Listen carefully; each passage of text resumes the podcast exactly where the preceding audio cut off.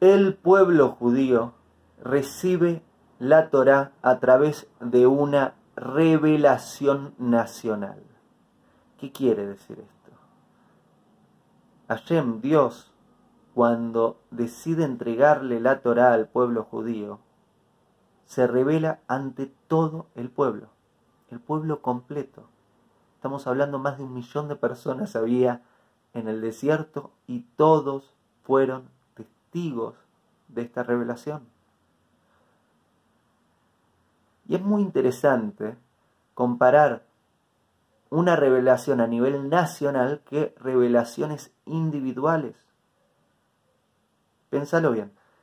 Si Hashem, si Dios quiere crear un pueblo con ciertas características, quiere una religión, se lo va a decir a una persona y vos encargate de comunicárselo a todos o se lo dice al pueblo entero.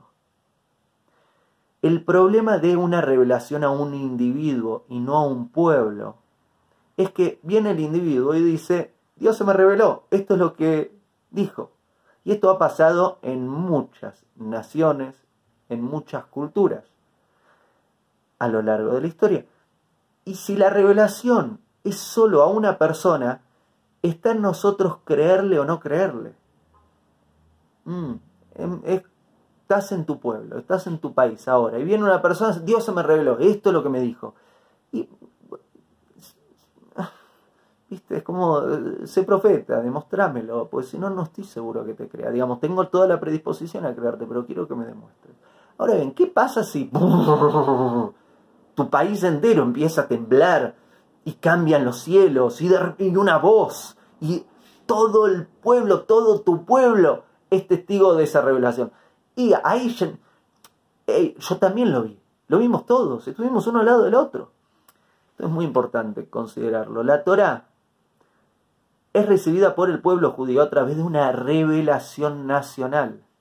Y mirá qué fuerte que fue, que de la Torah no solo nació el judaísmo, nuestros hermanos árabes son descendientes de Ismael. Ismael es el hijo de Abraham con Ajar, hermanastro del hijo de Abraham con Sara, que es Itzhak. De Abraham, Itzhak y Jacob nace el pueblo judío. De Ismael, el hermanastro de Itzhak, nace el pueblo árabe. Significa que eh, todo esto viene en la Torá. ¡Qué fuerte! Y después, si lo miramos a nivel del cristianismo, el cristianismo nace también desde aquí, desde Jesús, desde un muchacho judío a través de todo lo que él compartió. Significa que las tres religiones monoteístas, aunque son distintas, ¿eh? vienen de la Torá. Es, es una prueba. La mayor prueba es la revelación, la revelación a un pueblo completo. Este audio que acabas de escuchar es un fragmento de la clase completa, la tercer clase que doy sobre la Torá, en este caso titulada ¿Por qué los judíos no creemos en Jesús? Podés oír las clases completas aquí en Spotify, en iTunes, en Google Podcast y más, o también verlo en formato de video en mi canal de YouTube. Gracias y hasta pronto. Hago esta rápida pausa comercial para agradecerte por oír mi podcast y pedirte que si te gusta lo recomiendes. Si te gustaría adquirir alguno de mis libros, podés encontrarlos en su formato físico y digital en Amazon y en su formato audio en Audible.